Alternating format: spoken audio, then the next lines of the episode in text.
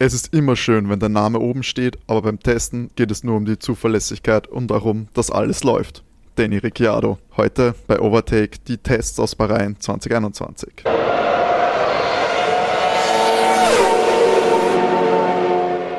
Hallo und herzlich willkommen bei Overtake, eurem Lieblings-Formel 1 Podcast. Mein Name ist Timo und wie immer an meiner Seite der hohe Rat des Formel 1 Wissens, meine Mitmoderatoren René und Matti. Hallo liebe Motorsportfreunde.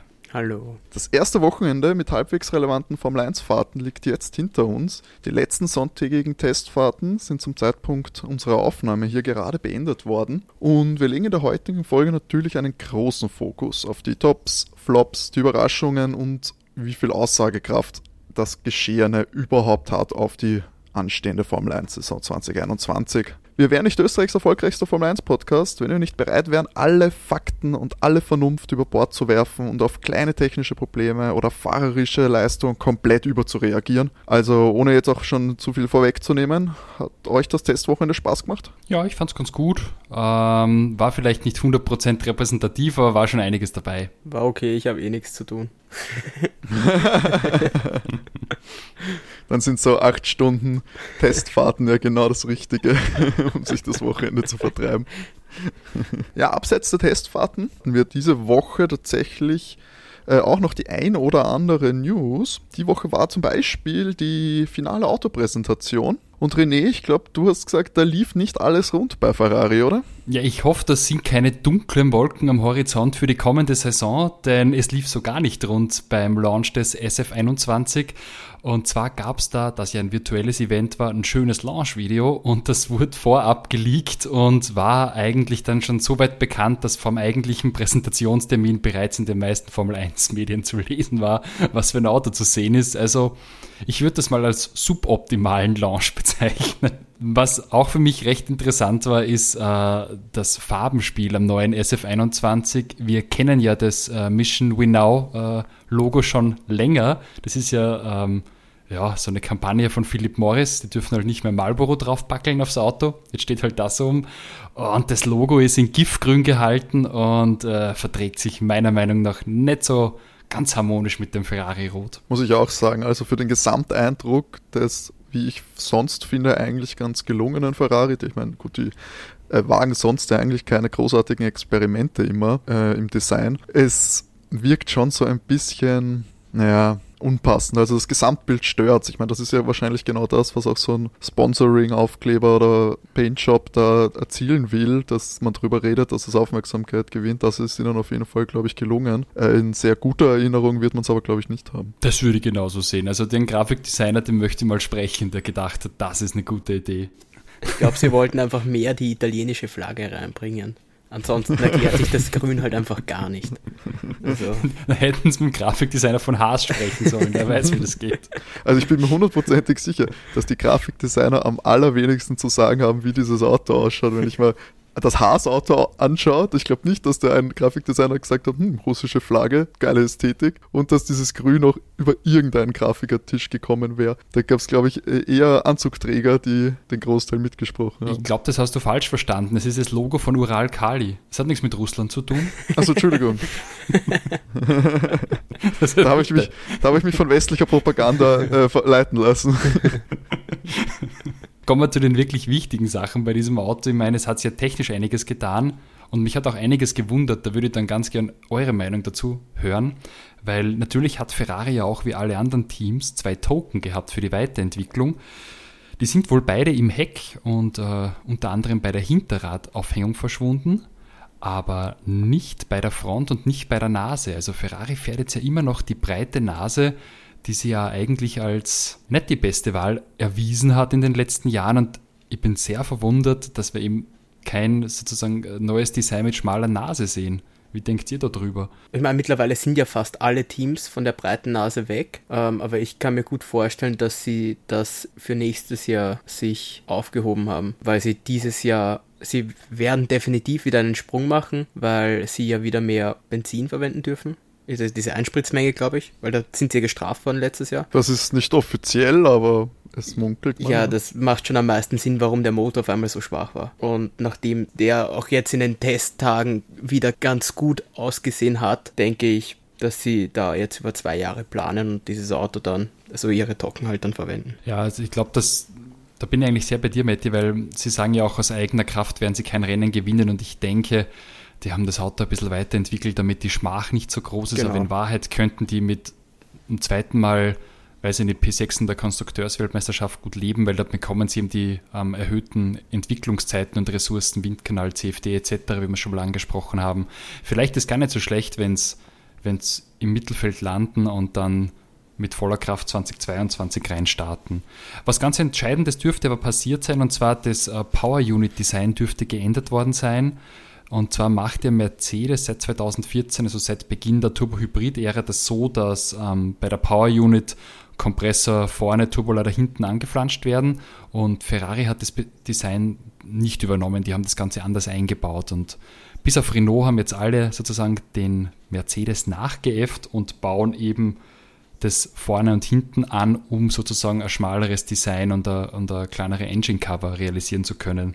Also ich denke, alles andere als ein mehr performanter Motor wäre für mich eine Überraschung. muss ich ganz ehrlich sagen, der muss besser sein. Ja, nach der Leistung der letzten Saison muss man da auf jeden Fall davon ausgehen, weil sonst läuft da, laufen da ganz andere Sachen schief. Habe ich eh schon gesagt. Ich gehe stark davon aus, dass der Motor definitiv besser sein wird wie letztes Jahr. Ähm, sie werden es auch brauchen. Man steht kurz vor der Fixierung einer kleinen Testphase des Sprintrennens, was wir schon ausführlich diskutiert haben in vorangegangenen Episoden. Und zumindest, ich glaube, hier im Overtake-Cast nicht auf den größten Zuspruch äh, getroffen hat. Ähm, es schaut jetzt so aus, dass an drei Wochenenden und das erste Mal schon in Silverstone ein solches Sprintrennen als Qualifier am Samstag stattfinden wird. Man munkelt über 30 Minuten ähm, soll die Startreihenfolge für den Sonntags Grand Prix festgelegt werden, während eben schon Freitag in einem kleinen Qualifying quasi die Startreihenfolge für das Sprintrennen stattfindet. Die Idee des Reverse Grids, gegen die sich auch vor allem Mercedes ausgesprochen hat, die ist erstmal vom Tisch und ich glaube, dadurch haben sie auch da das Okay für diese Testphase bekommen. McLaren und Ferrari sollen, oder McLaren und Red Bull sollen auch schon ihr Okay gegeben haben für diese Testphasen und alle sprechen sich zumindest da, äh, dafür aus dass man es probiert und den kommerziellen Zweck erstmal ja, ausprobiert, ob die Fans darauf anspringen. Was sagt ihr dazu? Werdet ihr noch bekehrt werden können? Okay, ähm, bekehrt werden. Ja, ist die Frage, das, das Dosis macht, äh, die Dosis macht das Gift. Na, jetzt bringe ich es raus. Du gegen drei äh, Sprintrennen im Laufe der Saison habe ich gar nichts. Ich mag halt nicht 23 Sprintrennen im Laufe der Saison sehen. Das ist der Punkt, weil ich denke, mir, wenn wir so über 20 Grand Prix halten, dann ist es ganz gut vom Rennkalender her, aber jeden Samstag ein Sprintrennen wäre mir ein bisschen zu viel. Probieren wir es mal aus, geben wir eine Chance. Ähm, wie du auch richtig gesagt hast, ähm, Mercedes war ja ursprünglich dagegen. Toto Wolf ist jetzt ja auch dafür und hat es abgesegnet. Wenn der Toto das absegnet, dann dann wird es wohl gut sein. Also ähm, schauen wir es uns an. Aber er hat nur abgesegnet, wenn, wenn entsprechende Vorkehrungen getroffen werden, weil ich kann mir, du brauchst ja dann, jetzt bist du ja limitiert auf eine gewisse Anzahl an Motoren. Das funktioniert ja mit diesen Sprintrennen dann nicht mehr. Weil Stimmt. es ist ein Unterschied, ob du, sagen wir mal jetzt, äh, über das Qualifying verteilt äh, sechs schnelle Runden fährst, wenn du in, bis in Q3 kommst. Also die Top-Teams fahren meistens nur zwei schnelle Runden pro Kuh. Jetzt fahrst du dann auf einmal 30 Minuten den normalen scharfen Rennmotor. Bin ich sehr gespannt, weil der verschleißt halt dann auch wesentlich schneller. Das wird dann nur mit, ich weiß nicht, wie oft sie jetzt wechseln dürfen dieses Jahr. Dreimal? Nein, zweimal nur. Ich glaube, drei Motoren haben sie zur Verfügung. Es wird halt dann schon enger. Ich finde dann in meinen Augen vor allem den strategischen Aspekt äh, interessant macht, weil es eben bedeuten könnte, dass wenn du mit den gleichen Ressourcen das vollführen musst über ein Wochenende, dass du halt dann schauen musst, wie viel Leistung hebe ich mir fürs Rennen auf, wie viel Leistung hebe ich mir fürs Qualifying auf. Ich weiß, das ist dann äh, widerspricht so ein bisschen dem im besten Motor, der gewinnt und es erfordert vielleicht dann ein bisschen viel Taktik, aber ich finde, das kann die, das Wochenende auf jeden Fall noch eine, einen neuen Funken reingeben, dass man vielleicht am Samstag eben äh, spart mit den Ressourcen und dann am Sonntag aus dem Vollen schöpfen kann oder eben vice versa. Also ich bin, ich bin sehr, sehr positiv dem Ganzen eingestellt und ja, ob es jetzt wirklich 23 braucht, aber ich glaube, auf kurz oder lang wird man sich wieder auf ein Qualifying-Prinzip einigen müssen. Also ich glaube nicht, dass sie auf lange, auf lange Zeit äh, zwei verschiedene Modi fahren werden. Glaube ich auch nicht. Ja, wenn das alles technisch geregelt ist und es ist spannender, dann kann es eh sein, dass die prinzipiell, dass die Teams dazu stimmen, ist halt gehe ich davon aus, dass es daran liegt, dass Mercedes halt über die letzten Jahre halt so dominant war und sie alles halt machen wollen, dass Mercedes nicht mehr so dominant ist. Und Mercedes war halt über die, über die letzten Jahre im Qualifying, ich weiß nicht. Es gibt sehr wenig Rennen, wo sie halt nicht einer von beiden Fahrern äh, die Pole geholt haben. Ja. Also, wenn das, sobald das nicht mehr der Fall ist, was ja dieses Jahr eventuell durchaus sein könnte schon, weil sich Mercedes ja auch äh, schwer dann hat in den, in den Tests jetzt. Weiß ich nicht, ob es wirklich als Zuschauer auch spannender wird, dieses Sprintrennen. Also, ich lasse mich überraschen. Wir werden es dann über die, über die Formel 1-Saison eh mitkriegen. Ich kann mir eben vorstellen, dass es für den Durchschnittszuschauer auf jeden Fall spannender sein kann, weil ich kann mir nicht vorstellen, dass wirklich Casual Formel 1 Zuschauer sich das Qualifying am Samstag antun, sondern dass die Wender nur am Sonntag den Grand Prix schauen und das ist, glaube ich, sehr viel verschwendetes, äh, verschwendete Ressource für die Liberty Media. Ja, aber glaubst du, dass die dann das Sprintrennen am Samstag schauen? Weil ich glaube nicht, dass du die dann, die sich sowieso nur das Rennen anschauen, für das Sprintrennen dann holst. Ich glaube eher für so ein kurzes Rennen am Samstag, ich glaube, das ist ein bisschen zugänglicher auch zum Zuschauen. Beim Qualifying verstehe das, also wenn du da, dich da als zufälliger Zuschauer hinsetzt, da kommst du nicht wirklich mit.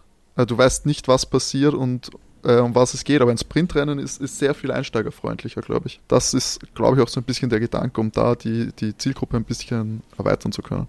Ich fand gerade immer diese, diese, du hast eben keinen sichtbaren Gegner, sondern du hast halt, du fährst einfach wirklich gegen die Zeit auf, auf diese schnelle Runde. Weiß nicht, das, es gab wirklich sehr spannende Qualifyings auch schon. Also, das fände ich auch schade, wenn das irgendwie weg wäre. Das glaube ich schon, aber eben besprechen hier aus einer Sicht der äh, sehr gut informierten Zuschauers, der da die Feinheiten auch äh, zu wertschätzen weiß. Ich glaube, wenn du es einfach nur so laufen lässt, äh, erkennen die Leute jetzt nicht immer, ob das jetzt ein spannendes oder ein, ein besonderes Qualifying ist oder nicht. Ich glaube, dass du recht, das ist schon ein interessanter Punkt, weil wenn wir jetzt uns drei hernehmen, wie oft schaut ihr euch das freie Training an am Freitag? Ähm, oft.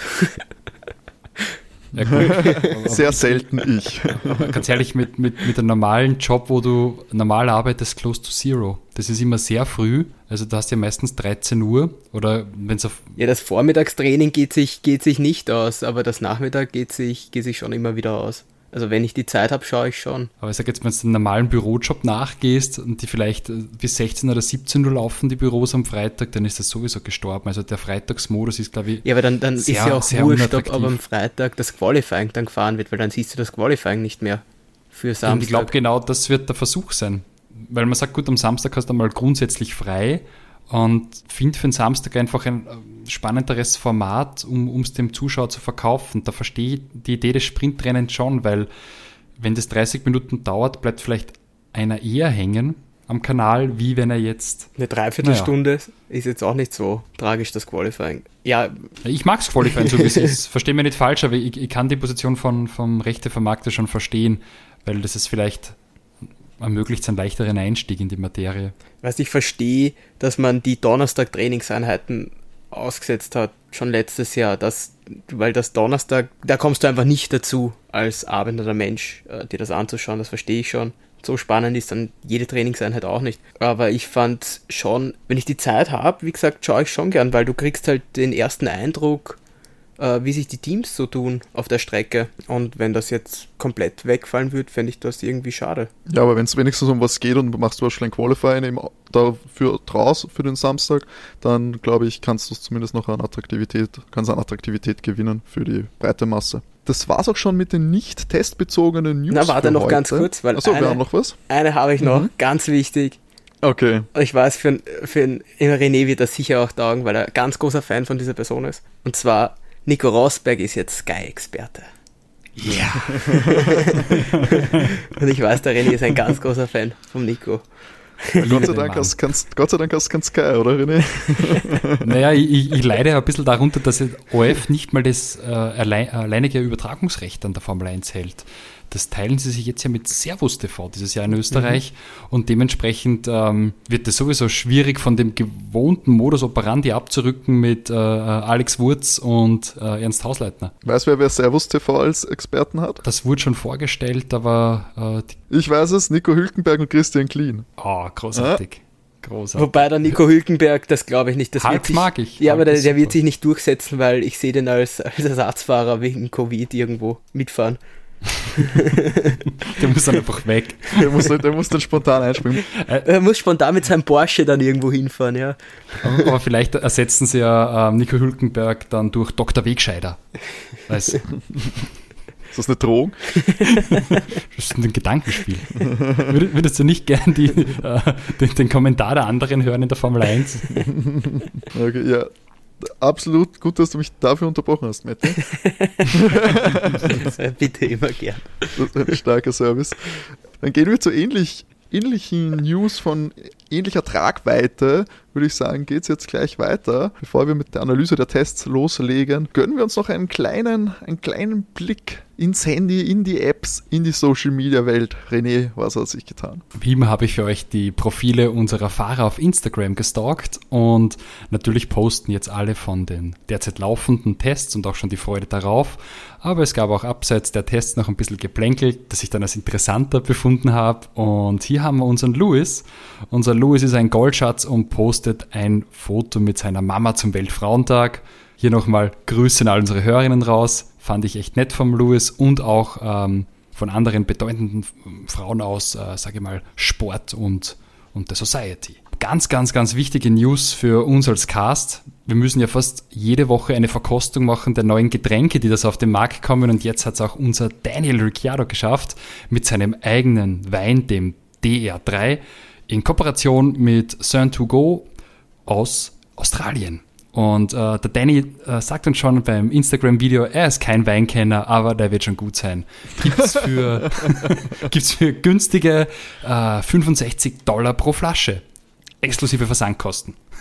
Dann, ich glaube, mit der Verkostung, da müssen wir noch ein bisschen warten. Ich glaube, dass die Versandkosten sogar die vom Ralf Schumacher noch toppen könnten. Ich, ich glaube, dass Aus das. Produkt vom Danny vorm, vorm Ralf kaufen.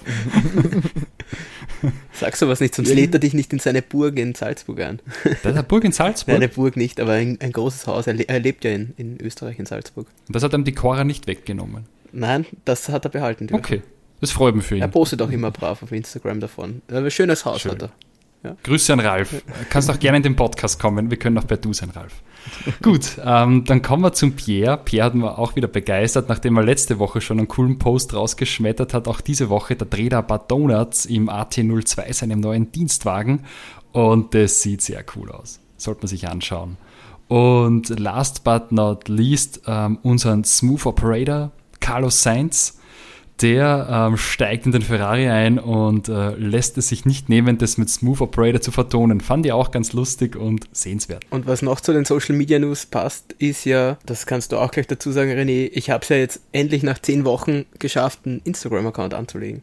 Also Leute, folgt uns auf Instagram. Ihr folgt uns ja schon auf Twitter und schickt uns fleißig Feedback auf Overtake f1.gmx.at, aber jetzt auch schön unserem Matti als Systemadministrator followen und äh, einfach raushauen, was ihr möchtet. Unter welchem Handle findet man uns auf Instagram? Ganz normal Overtake, der Formel 1 Podcast. Folgt uns da und eben auch auf Twitter at OvertakeCast findet sie uns dort. Da gibt es immer die Ankündigung zu den Folgen. Ab und zu, jetzt auch gerade im Testwochenende, ein bisschen Meme-Content. Alles, was das Formel 1 Internetherz begehrt. Ah, Wahnsinn, haben wir das auch noch gleich den äh, Feedback-Blog abgehandelt. Heute läuft's einfach rund bei uns. Ähnlich rund ist es zumindest für einige Teams dieses Wochenende in Bahrain gelaufen, denn dort haben die offiziellen Wintertests 2021 äh, in einer etwas äh, verkürzten Version stattgefunden. Nur mit drei Tagen anstatt mit sonst, ich glaube, bis zu sechs Tagen hatten wir schon bei den Wintertests. Dieses Mal also nur sehr, sehr wenig Zeit für die Teams, die neuen neuen Boliden feintunen zu können und auch für die Fahrer natürlich, um sich an möglicherweise komplett neue Autos wie bei Rookies oder bei äh, wechselnden Fahrern sich dran zu gewöhnen. Und da war es Felden Fernando Alonso. Ähm, Young Driver. Ja, Young Driver. Äh, das hat auch die FIA offiziell so festgestellt. Ich glaube, ich glaub, Fernando, den, den könntest du in, in den Traktor setzen und der müsste sich nicht großartig an irgendwas gewöhnen, um über die Rennstrecke zu fahren. Der, der hat als Legendenstatus, würde ich das einstufen. Außerdem kann der Mann alles fahren. Ist egal was. Dieser Mann kann es Auch fahren. die GP2. Ja, oder der K.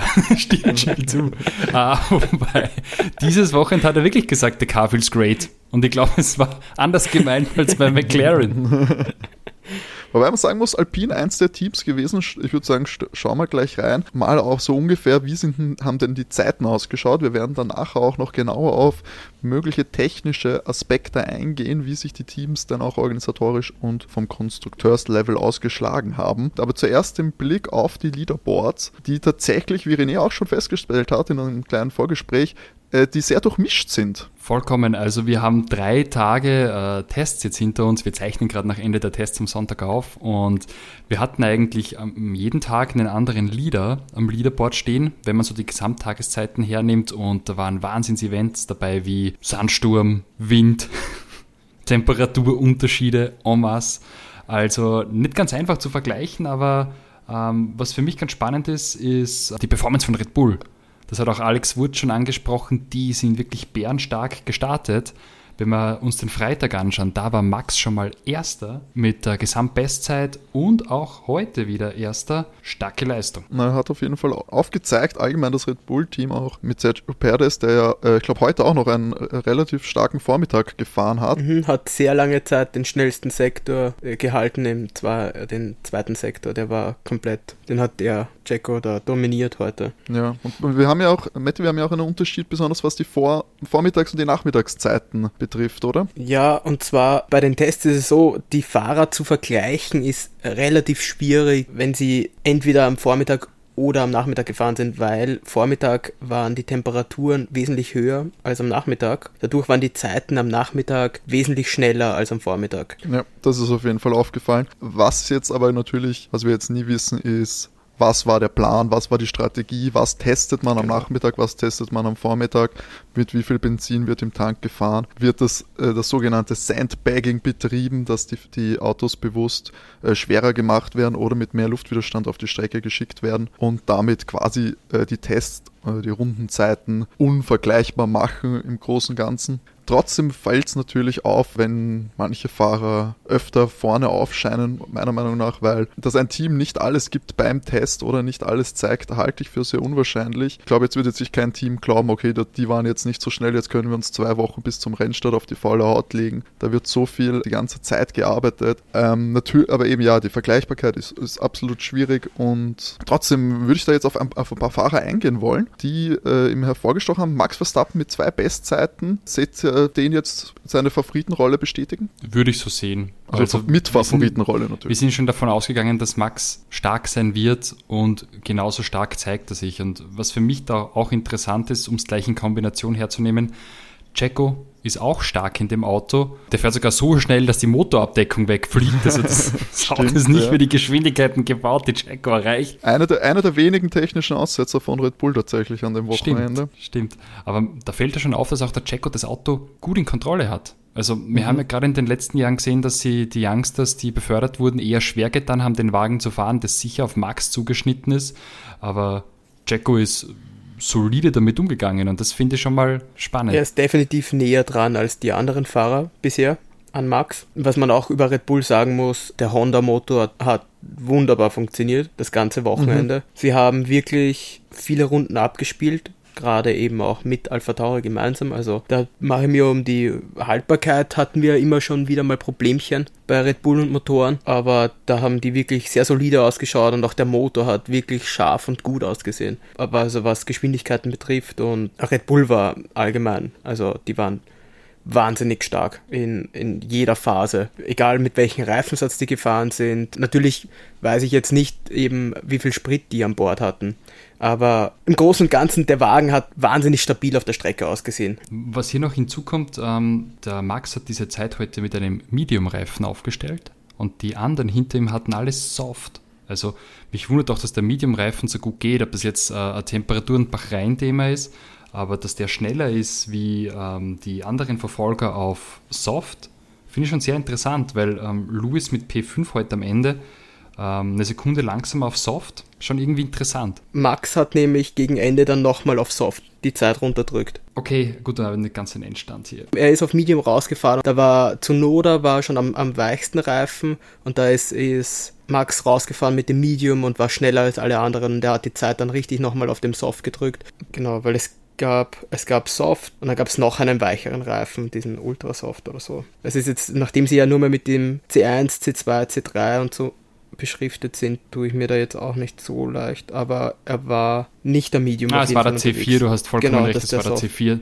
Genau. Da hat er dann von 1,2896 auf 1,28,9 verbessert. Puh, ja, mächtig. Mächtig, mächtig. Eine Besonderheit, die mir noch aufgefallen ist bei den Fahrern, ist, dass ja Williams mit Roy Nissani einen der Testfahrer einen ganzen Tag fahren haben lassen, als einziges Team. Ja, das ist doch der Paydriver, oder? Der was zahlt dafür, dass er so, ein, so eine, eine, gewisse Zeit fahren darf. Das hatten sie letztes Jahr auch schon bei den freien Trainingseinheiten, dass mhm. bei den Freitagstrainingseinheiten statt einem, entweder statt Latifi oder statt George, so ein Paydriver gefahren ist. Mhm, genau. Aber würdest du sagen, äh, für das Geld, sie werden sich schon abgewogen haben, ob sich das finanziell zumindest auszahlt, würden, würdest du sagen, gibt es das von dem insgesamt einen Nachteil, gerade wenn du junge Fahrer wie George Russell hast, die noch nicht so viele Kilometer haben? Also ich glaube, jeder verlorene Testkilometer ist ein Riesennachteil für die Fahrer, aber die werden das Geld brauchen. Ja. Gerade in der Testphase vor der Saison. Also da ist wirklich jede Runde, die da kein Stammfahrer drin dreht, eigentlich suboptimal. Es ist total verloren, weil du baust das Auto ja auch so, wie es jetzt dann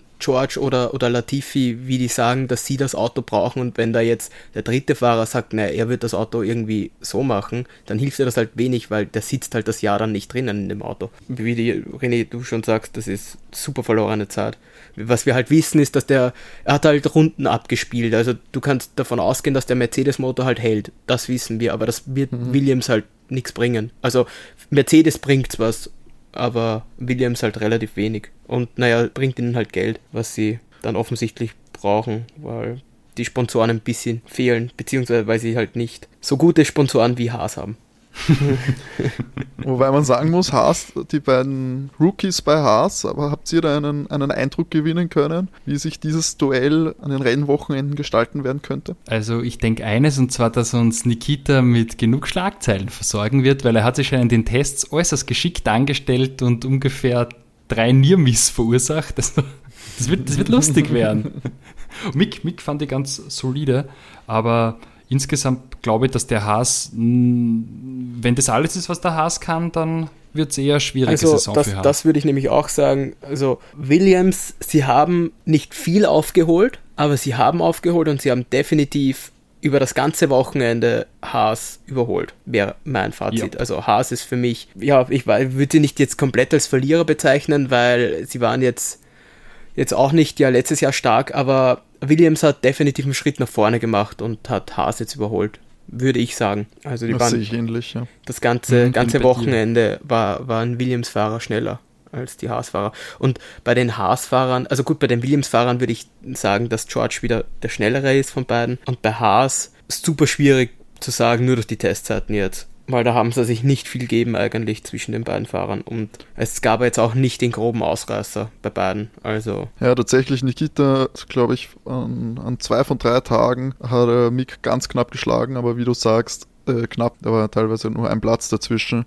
Also und leider eben immer am Ende der, der Rangliste, würde ich auch sagen, dass die, ich will, das muss man gar nicht auf die Fahrer vielleicht umlegen, aber dass eben ja das Auto zumindest jetzt hier in den Tests erstmal nicht hundertprozentig überzeugen konnte, im Gegensatz zu Williams, die eben zumindest einstellige Ranglistenplätze hier bei der Zeit gut machen konnten und durchaus durch äh, Stabilität und Zuverlässigkeit äh, aufgefallen sind. Aber ich glaube schon, dass die, dass sie haben halt, sie fahren halt mit zwei Rookies, dadurch kann schon gut sein, dass die auch erstmal mit dem Formel 1-Wagen ja zurechtkommen müssen. Es ist doch nochmal ein, ein Sprung von der Formel 2 in die Formel 1.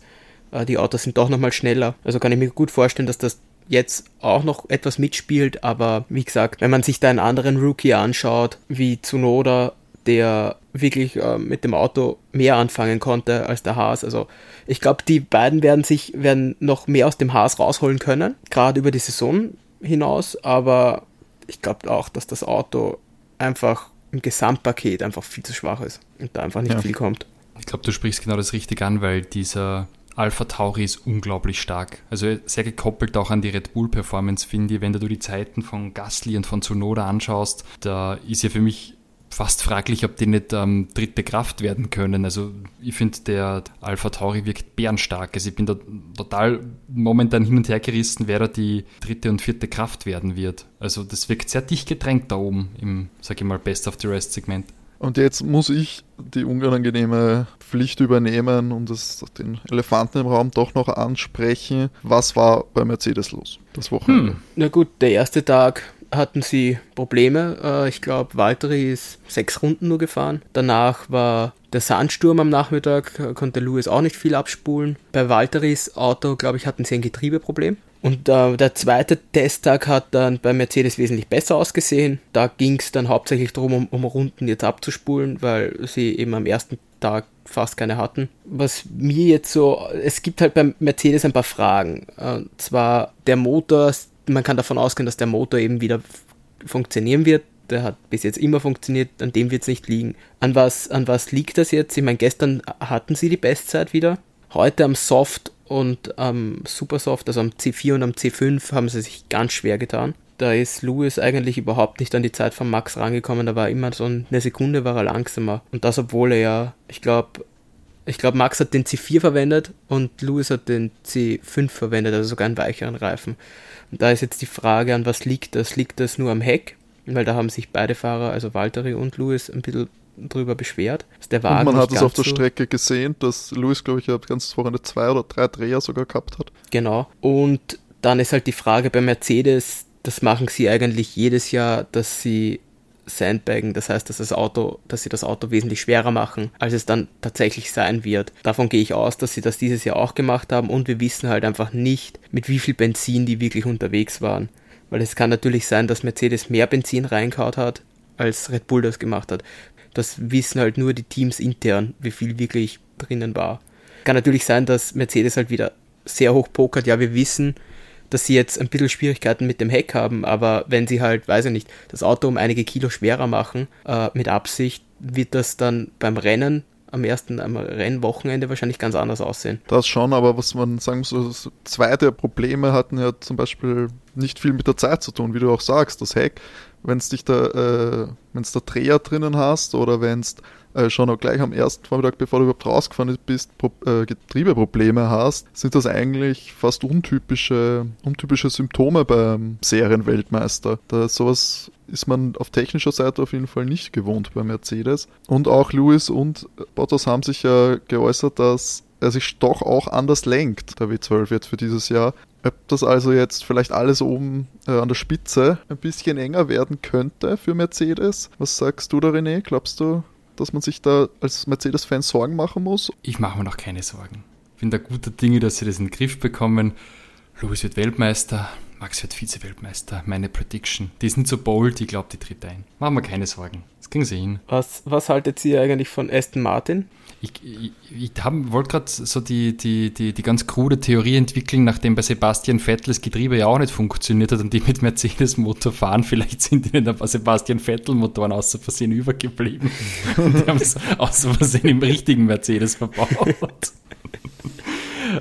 also, also Aston Martin. Die schicken es jetzt einfach rüber zum AME 21. Also alles gut, die bauen nochmal einen neuen. ähm, Na, wie im Ernst. Ähm, wisst ihr, was mir eigentlich auffällt und was mich sehr verwundert?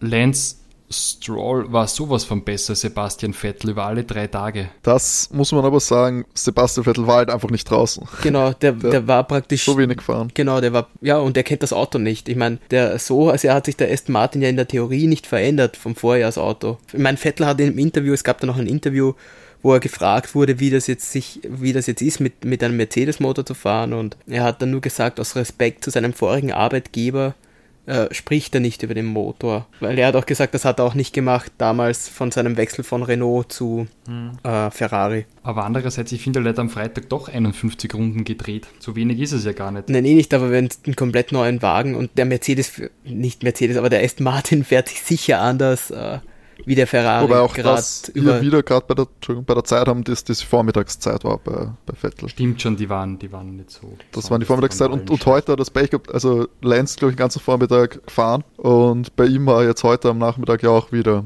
bei Aston Martin auch wieder Probleme gegeben gegen Ende hin. Er ist zwar auch 50 Runden gefahren, aber im Schnitt waren das immer noch äh, im Vergleich zu den anderen gerade ein relativ wetterbedingten unproblematischen äh, Etappen eigentlich zu wenig für jemanden, der sich jetzt auch wieder an einen neuen Motor und ein neues Auto gewöhnen muss. Aber heute waren es halt auch nicht gut mit P17 und P18. No, ohne Frage, aber da weiß man halt, da würde ich jetzt sagen, weiß man nicht viel über die Zusammenstellung. Ja, es hat nicht gut ausgeschaut, aber mit den technischen Problemen müssen sie froh sein, meiner Meinung nach, dass sie überhaupt problemlose Runden fahren konnten und eben wie Lance heute am Vormittag fahren konnte, bevor sie am Nachmittag wieder Probleme hatten. Ja. Also ich finde das Technische bei Aston Martin, das muss man auf jeden Fall im Blick haben, weil ich weiß, man sollte auf die Tests nicht immer hundertprozentig so viel geben. Es ist Tests, es, man weiß nicht die Strategie, man weiß nicht, was die Teams planen und was sie tun manchmal. Es ist bezeichnend, finde ich, wenn du an einem Wochenende schon so viele Probleme hast, zwei Wochen vor Saisonstart, darf das eigentlich nicht passieren. Gerade bei so einem ambitionierten Team wie Aston Martin. Überleg, wie die gut die letztes Jahr ausgesehen haben bei den Tests. Da waren die ja. Stimmt. Die waren ja da Stimmt. schon hey, heimlichen Favoriten, aber dieses Jahr kein Vergleich. Also ja, weiß ich halt auch nicht, ob da weiß ich über Aston Martin wirklich zu wenig, ob die, ob intern, ich weiß nicht, ob wie viel sie beim Auto verändert haben zum letzten Jahr. Ist es einfach nur eine B-Version praktisch, so wie es Red Bull gemacht hat, haben sie mehr ah, sie verändert. haben schon wieder einige Teile vom, vom Vorjahres Mercedes zufälligerweise ähnlich ausgeführt. Das hat man auch bei der Autopräsentation gesehen. Also sie haben wieder, würde ich jetzt behaupten, weitestgehend das Vorjahresmodell von Mercedes kopiert. Aber was sicher ein Riesenthema ist, die, also der Diffusor unten sieht ja komplett anders aus und es sieht ja fast so aus, wenn du jetzt ein 21er Auto mit einem 20er Auto vergleichst, als wäre es höher gelegt. Genau. Das, schaut ja wirklich ja. ein bisschen lustig aus und ich glaube, das ist ja der Kausalzusammenhang, warum sie Lewis ähm, zweimal gedreht hat und warum die ein bisschen mit dem Heck kämpfen, weil vielleicht einfach der Unterboden noch nicht ganz optimal ist, der neue beim Mercedes und natürlich, wenn du die Feuereskopie vom Mercedes machst und dann natürlich selber beim Unterboden düfteln musst oder vielleicht den Feueresunterboden einfach abschneidest, dann wundert mich natürlich auch nicht, dass das nicht 1000% gut funktioniert. Also wenn man zum Beispiel schaut, McLaren hat ja einen komplett eigenen Weg beschritten und hat ja da das Reglement geschickt ausgenutzt und hat ja ähm, im Vergleich zu allen anderen im Grid einen einzigartigen Unterboden mit den Streben darunter beim Diffusor. Deswegen sind die auch recht solide gefahren, meiner Meinung nach. Also McLaren waren sehr schnell. Ja, die haben gut ausgeschaut, sehr stabil ausgeschaut. Es waren jetzt nicht die, die Brecherzeiten, die sie da hingelegt haben. Ich glaube, Danny hat am ersten Tag noch ziemlich, äh, ziemlich gut ausgeschaut. Es waren auf jeden Fall ihre äh, positiv äh, Aufwärtstrend bestätigt, auch in meinen Augen. Haben sie da, total. Wenn, ja. wenn man schaut, Freitag äh, Lando P2, am Samstag P4 mhm. und heute Danny P7. Ja. Ja, ja, aber am Samstag zum Beispiel waren sie P4 mit, dem, mit C4, während der Rest alles C5 gefahren ist. Und die waren nur 0,29 hinter Walteris Zeit. Also die waren, McLaren ist sehr schnell. Für mich, für mich ist McLaren der große Gewinner von den Tests wir haben jetzt schon recht viel ausführlich besprochen. Wollte nur euch jetzt nochmal fragen, wer für, für euch persönlich die Gewinner und nachher dann auch die Verlierer dieses Tests sind, so aussagekräftig, wie, man es halt interpretieren will. Matti? Prinzipiell ähm, würde ich McLaren sagen. Red Bull möchte ich nicht als Gewinner nennen, weil die waren, die waren schon letztes Jahr sehr knapp dran und die haben auch dieses Jahr noch einen Schritt gemacht nach vorne. Aber der war für mich nicht groß genug. Ich finde, McLaren hat einen wesentlich größeren Schritt gemacht und sie haben sich von diesen Mittelfeldteams eindeutig, am, find, finde ich, mit Abstand am meisten verbessert. Und gerade mit dem neuen Mercedes-Motor, glaube ich, haben sie einen besseren Motor jetzt drinnen wie letztes Jahr und einen schnelleren Motor. Und ich glaube, dass die dritte Kraft jetzt sein werden. Ich glaube, dass die da sehr mhm. souverän jetzt sind und einen wirklich guten Schritt gemacht haben. René, wie schaut es bei dir und aus? Für mich ist der, der stille und heimliche Gewinner Alpin. Ganz einfach, okay. weil die unglaublich zuverlässig waren. Esteban am Freitag mit 128 Runden, Nando am Samstag mit 127 Runden und heute auch wieder 78 Runden abgespielt. Und man hört da eigentlich, verbessert es mich, wenn ich falsch liege, nichts mit äh, Problemen an der Haltbarkeit. Und da hat man eigentlich, wenn man die Renault Saison der letzten zwei Jahre betrachtet immer Riesenprobleme mit der Haltbarkeit. Und das wirkt einmal so, als hätten die jetzt ein zuverlässiges Auto gebaut, was ich finde, ist ein großer Schritt nach vorne. Und die haben sich eigentlich recht gut im Mittelfeld bewegt. Also finde ich sehr, sehr solid unterwegs gewesen. Ja, das, das sehe ich ähnlich. Also man hat von Alpine recht wenig mitbekommen, was eigentlich an so einem Testwochenende auch positiv sein kann, wenn du nicht negativ auffällst, sage ich einfach mal so. Und eben das Ziel, die Runden zu absolvieren, erfüllen kannst. Ähm, ähnliches Prinzip lässt sich bei meinem persönlichen Gewinner des Wochenendes beobachten. Für mich ist es nämlich Alpha Tauri, die jetzt eben auch überhaupt nicht für die großen Schlagzeilen gesorgt haben, zwar immer wieder aufgefallen sind und zwar fast durchwegs positiv. Ich glaube, am Freitag hatten sie kleine, kleines Schluck auf beim Benzinsystem, aber das ist auch, glaube ich, hat sich aufs nicht größeres Problem erwiesen für das restliche Wochenende und die sind, haben ein sehr stabiles Programm abgefahren in meinen Augen haben, glaube ich, auch mit die meisten Runden übers Wochenende absolviert, was eben gerade für einen Rookie wie Yuki äh, super wichtig sein kann. Ich glaube, dass du dem so viel Zeit wie möglich in diesem Auto geben willst und wenn du ihm so ein reibungsloses Testwochenende verschaffen kannst, wo er jetzt sogar, ich glaube, heute war er dann auf Platz 2 nur super knapp hinter Max. Das bestätigt auf jeden Fall äh, den positiven Gesamteindruck und auch Gasly war ja am Tag zwei, Zweiter. Die treiben sich da oben rum, wie wir auch schon gesagt haben. Die sind für mich da ein, ein Kandidat, wenn sich dieses, auch dieser Honda-Motor da so scheinbar sehr gut einfügt in, dies, äh, in das System Red Bull und die sich da technisch gegenseitig befruchten, steht für die, glaube ich, eine äußerst, äußerst vielversprechende Saison an. Aber es ist natürlich nicht immer alles positiv bei so einem Testwochenende. Äh, Matti, was, wen siehst du denn auf der Verliererseite?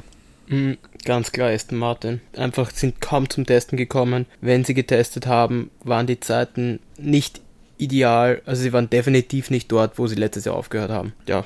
ja das, das ist gut gesagt, finde ich auch, ja. Dass das ein gefühlter Abstieg jetzt erstmal ja. war. Mhm. Wie, seht ihr es?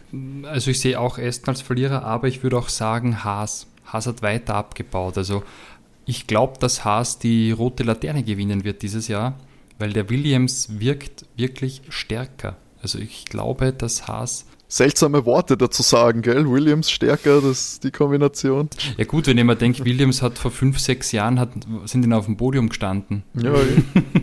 also es ist eh auch nicht das, was es mal war, oder die haben auch Weltmeisterschaften gewonnen. Ja, aber, aber der Trendpfeil ja. ein bisschen nach oben geht. Genau, du sagst es, der Trendpfeil äh, zeigt leicht nach oben. Aber ja, Haas, ja, das ist leider auch bin gespannt, ob das, wie lang dieses ganze Projekt in dieser Form noch gut geht. Ähm, aber für mich ja, ich, für mich war der Verlierer Sebastian Vettel im Besonderen, während Lance Stroll aus dem ersten Martin noch am meisten rausholen konnte, viele Runden abgefahren ist, äh, sogar einmal die drittbeste Zeit geholt hat am Samstag, hat Sebastian Vettel einfach komplett äh, verloren, indem er da am ersten Tag auch verfrüht aufhören musste, weil laut ihm, glaube ich, war es ein Softwarefehler, der vermeintlich ganz normal ist, aber für mich sind solche Kleinigkeiten können einfach ins Gewicht fallen, wenn das sowas passiert und man möchte meinen, am Testwochenende sollten solche Sachen nicht mehr passieren. Und zweiter Tag ja komplett Katastrophe, konnte er nur 10 Runden fahren, während er heute dann gerade mal auch wieder so nur die 50 geknackt hat, während es wieder technische Probleme gegeben hat.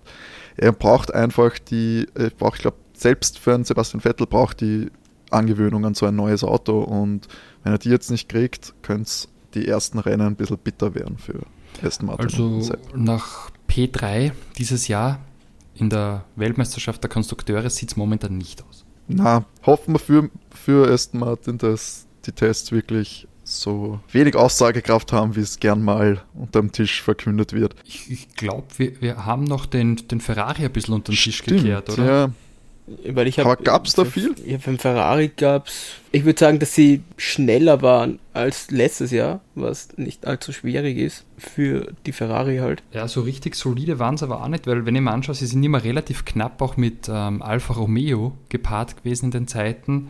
Und das war für mich schon ein bisschen ungewöhnlich, zum Beispiel heute Kimi auf P4 und äh, Carlos auf P3. Ich finde sonst, bis auf Seins auch heute der dritte Platz Ferrari super unauffällig. Also genau. ich weiß nicht, also weder hat es jetzt auch nicht mit krassen technischen Problemen aufgefallen oder so? Nee, ich glaube wirklich, dass die Midfield-Platz dieses Jahr anstreben und nächstes Jahr voll durchstarten, und wahrscheinlich mhm. die, die Karre für 2022 auf Schiene bringen.